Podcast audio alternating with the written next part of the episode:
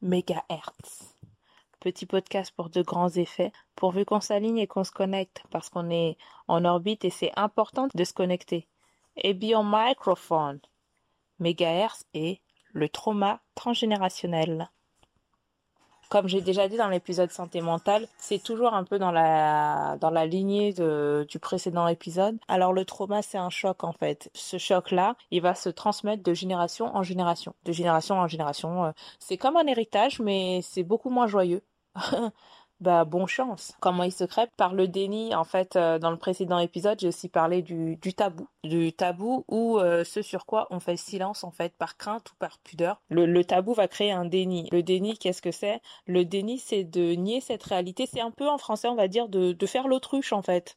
Voilà. En français, on dit faire l'autruche. C'est exactement ça. C'est tu fais l'autruche tu fais l'autruche et y a, ici, il n'y a pas de problème, tout va bien, tout se passe bien, mais le fait d'avoir ce déni-là, le fait de dénier cette réalité, fait que c'est quelque chose que tu vas transmettre dans ta famille, dans ta famille, en fait, dans tes descendants, et eux aussi vont le reproduire. Mais c'est pas des jeux conscients en fait. Le déni, euh, c'est un mécanisme de défense en fait. C'est qu'est-ce que c'est qu'un mécanisme de défense? C'est notre manière de réagir face à, une situation problématique, à une situation qui te met en réaction. Et en fait, ce sont des jeux inconscients ou non d'ailleurs. Euh, chacun a sa propre conscience de soi. Et du coup, en fait, euh, quand tu fais un bon déni, comme je disais, tu élèves tes enfants dans ce déni-là, et eux aussi élèvent après leurs enfants dans ce déni-là, et ainsi de suite, et ainsi de suite. Ça peut être très long. Hein cette boucle-là, elle peut être très très longue. Elle, peut même avoir un côté infernal. Euh, bon chance, comme je disais.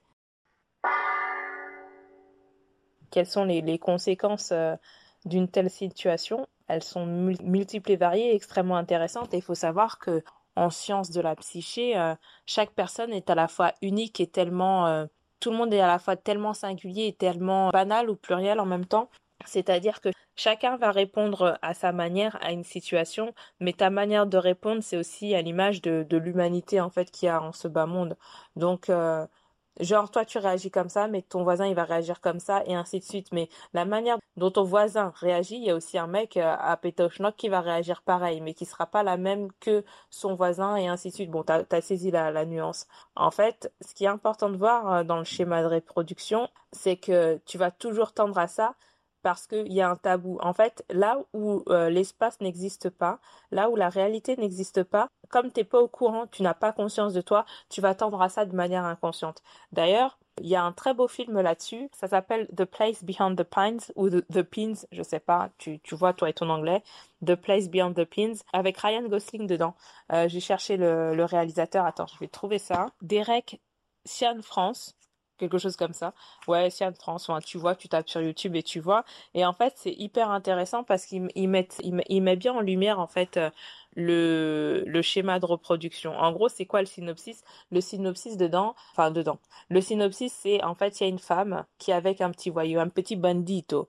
Le petit bandito, il a une vie de voyou. Elle, elle tombe enceinte de lui. Très bien. Sauf qu'elle, elle se rend compte que, bah, il me semble, hein, de, de tête, il a une vie trop dangereuse. Et puis, non, en fait, il allait en prison. Elle a refait sa vie, mais euh, quand il ressort, il veut se remettre avec elle. Bon, tu vois, tu vois l'histoire, non? Les feux de l'amour. Mais entre-temps, le mec, il fait un autre gros cas. Il voulait mettre sa femme bien. Il voulait la mettre bien parce qu'elle elle était avec un autre et comme d'habitude euh, dans ce genre d'histoire les mecs veulent gonfler les pecs pour que la femme le regarde à nouveau et en fait il meurt.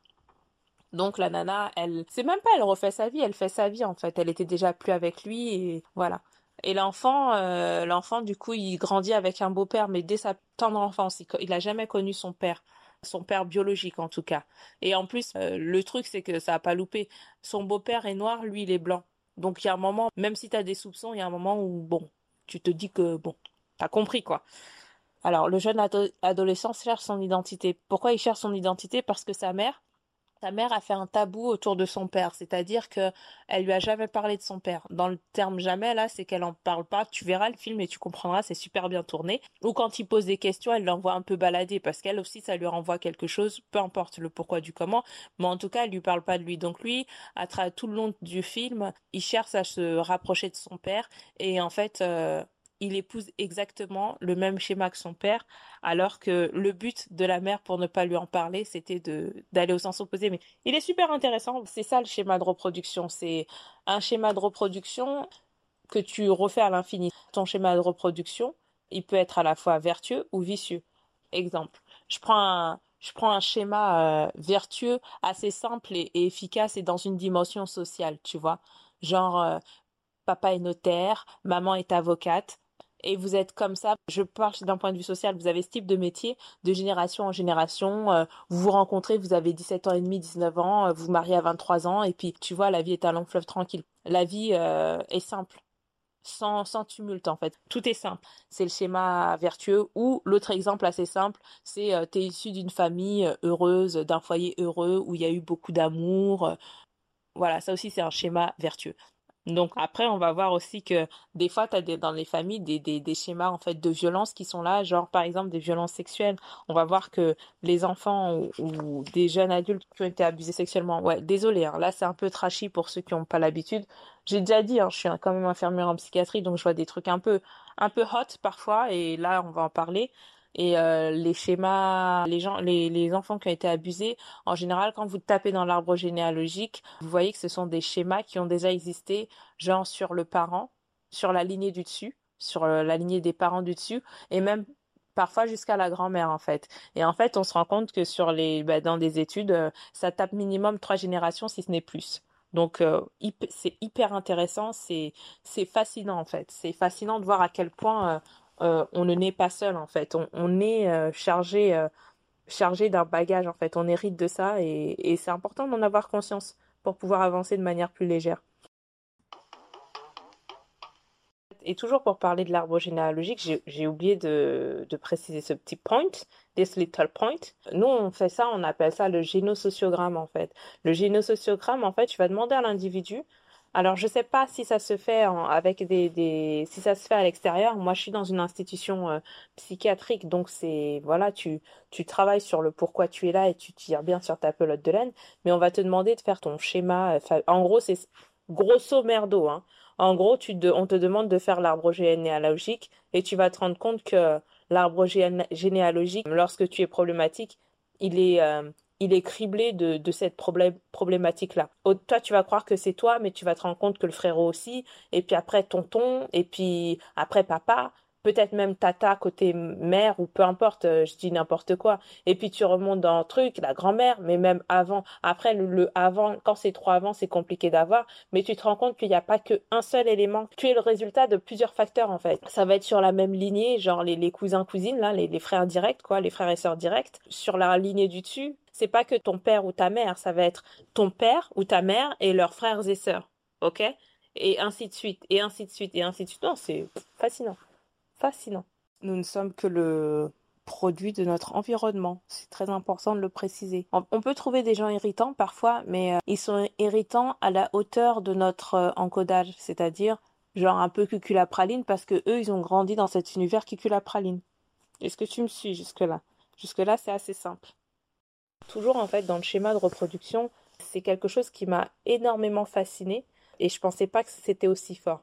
Et en fait, je veux juste, par exemple, prendre des exemples de gens qui ont vécu des génocides, euh, des, des, des, des guerres ou des génocides importants. Par exemple, des génocides politiques, on va voir que dans ces familles qui arrivent à se reconstruire, à fonder un nouveau foyer, etc., qui vont avoir des enfants sur un autre espace géographique, dans une réalité toute autre, on va quand même observer des situations où euh, il y a quand même cette ambiance de suspicion, quoi. Les enfants ne vont pas ne vont pas avoir accès à certaines réalités et encore moins euh, avoir, euh, répéter ça à l'extérieur. C'est c'est une ligne de conduite quoi. Ce que tu entends à la maison reste à la maison. C'est c'est comme ça. Mais en même temps, vu du passif, voilà. Mais ça c'est un schéma de reproduction. On va apprendre à l'enfant à créer des tabous. Par exemple, le tabou ça va être la conviction politique. Ça peut paraître bête aujourd'hui et à froid parce que toi dans ta vie ou toi dans ton histoire ça t'a pas vraiment parlé. Et pourtant, euh, dans l'histoire de d'autres gens, voilà, et ainsi de suite. Et l'enfant va reproduire ça euh, de manière inconsciente. Enfin, l'enfant, l'adulte qui sera peut reproduire cette situation de manière inconsciente avec ses propres enfants, alors que lui, il a vécu aux USA, etc., etc. Et, euh, et voilà. Le schéma de reproduction ou le trauma transgénérationnel, moi, je trouve ça fascinant. On va voir que dans certaines régions de France, par exemple, euh, quand vous détricotez la petite pelote de laine, là, parce que en fait, faut tirer dessus un petit peu pour remonter dans l'histoire, on va voir que lorsque la promiscuité est telle, lorsque le climat social est tel et le climat économique ou, euh, est très dur et très, les conditions de vie sont très rudes, sont très rudes et qu'il y a aussi beaucoup d'alcool pour tenir cette cadence un peu folle, bah ça loupe pas. Hein. C'est ça la vraie misère sociale et c'est comme ça aussi qu'il y a des situations de, glissement où on va dire oui, euh, oui, dans ce genre de coin, euh, ces gens-là, ils ont tendance à avoir tel type de déviance ou tel type de déviance. L'histoire a créé ça en fait. L'être humain réagit aux, conditions extérieures dans lesquelles il vit. Et du coup, les conséquences en fait du déni, la, du déni, enfin de ce tabou-là, c'est d'avancer avec des séquelles. Le truc, j'ai aussi dit ça dans, le premier dans le premier poste où euh, ouais la parole elle est sacrée en fait. Dans le sens où euh, à partir du moment où tu peux mettre des mots sur quelque chose c'est bon en fait. Tu peux rompre ce schéma. Mais euh, aujourd'hui on se rend compte que il y a des gens qui ont vécu par exemple ce type de violence toujours. Et tant que vous n'en parlez pas tant que vous le vivez à l'intérieur tant que tu le vis pardon à l'intérieur de toi et que et que c'est pas évacué que la tension de, de ton circuit n'est pas évacuée tu peux aspirer à une euh, réparation spontanée d'ici une quinzaine d'années en fait. Et quand je dis spontanée, c'est pas réparation spontanée, c'est juste euh, d'avoir moins les d'être moins tourmenté en fait. Ça y est, tu vas de l'avant. Mais 15 euh, ans, c'est long hein. Je trouve que 15 ans, c'est énorme. Est-ce que ça vaut le coup d'attendre enfin de se taire? Après chacun réagit comme il peut dans la vie je l'entends mais 15 ans c'est long en fait les conséquences du trauma transgénérationnel c'est hyper, euh, hyper lourd à porter, c'est hyper important. Je disais qu'en fait les, les, conséquences sont multiples et euh, moi comme je dis, je suis d'origine euh, nord-africaine, c'est hyper important pour l'estime de soi en fait. Le tabou que tu crées propose une place à ton bourreau en fait et altère, altère cette estime de soi que tu devrais avoir. Genre, l'estime de soi, tu te kiffes un peu, etc. Non, là, c'est tu l'oublies. Et moi, en tant que, que noir, euh, je vois ça à quel point, euh, à quel point euh, l'aliénation, par exemple, est forte chez nous, chez nous en Afrique.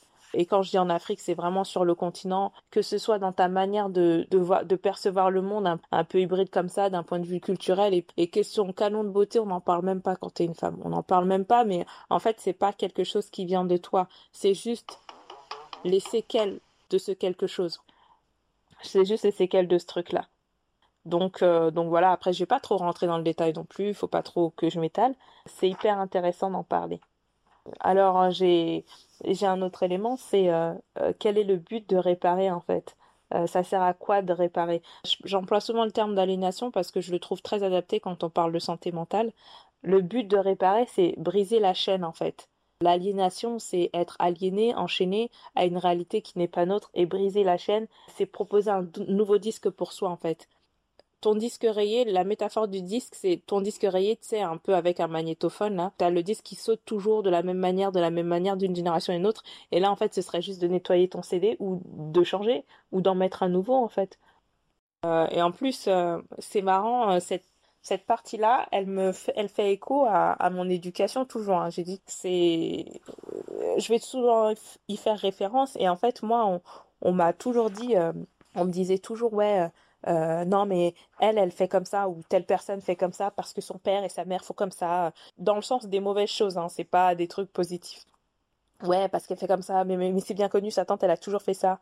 Ou même j'ai déjà entendu euh, des conversations très sérieuses où euh, où on disait euh, où il était dit j'étais en c'était en étant au pays j'étais en vacances où la famille disait ouais mais non mais elle l'enfant a ce caractère là parce que sa mère quand elle était enceinte elle était sous un tableau sous le tableau non sous le tableau sous la photo de telle personne et elle a inspiré le, le mauvais caractère de cette dite personne. Enfin je sais pas si tu vois le genre mais on est un peu là dedans là on est un peu là dedans le second, le second intérêt pour moi, le but de, réparer, en fait, ce serait un peu un, un combat identitaire, en fait. C'est te dire que un combat identitaire, mais à tous les niveaux. C'est te dire que tu n'es pas que le résultat de cela, en fait. Te dire que tu n'es pas forcément la victime de quelque chose que tu n'as pas vécu. T'as pas forcément, t'as pas forcément à endosser euh, le, le sac à dos d'autres générations, en fait. C'est super important. C'est te dire, en fait, c'est de prendre le temps de prendre cette pelote de laine et de tirer sur celle-ci et de remonter à la source, toujours à la source. Le meilleur moyen de te gérer, c'est de connaître ton histoire parce qu'en fait, ton histoire, pour moi, hein, c'est mon point de vue, c'est toujours moi, Ebi, qui dit ça, mais euh, ton histoire, c'est le seul moyen que t'as, c'est la seule arrogance que t'as pour toi, en fait.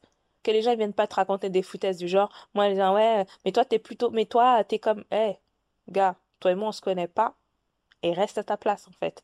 Non, c'est, c'est avoir une autorité sur soi et avoir une certaine arrogance. Mais arrogance dans le sens positif, c'est de l'estime de soi en fait.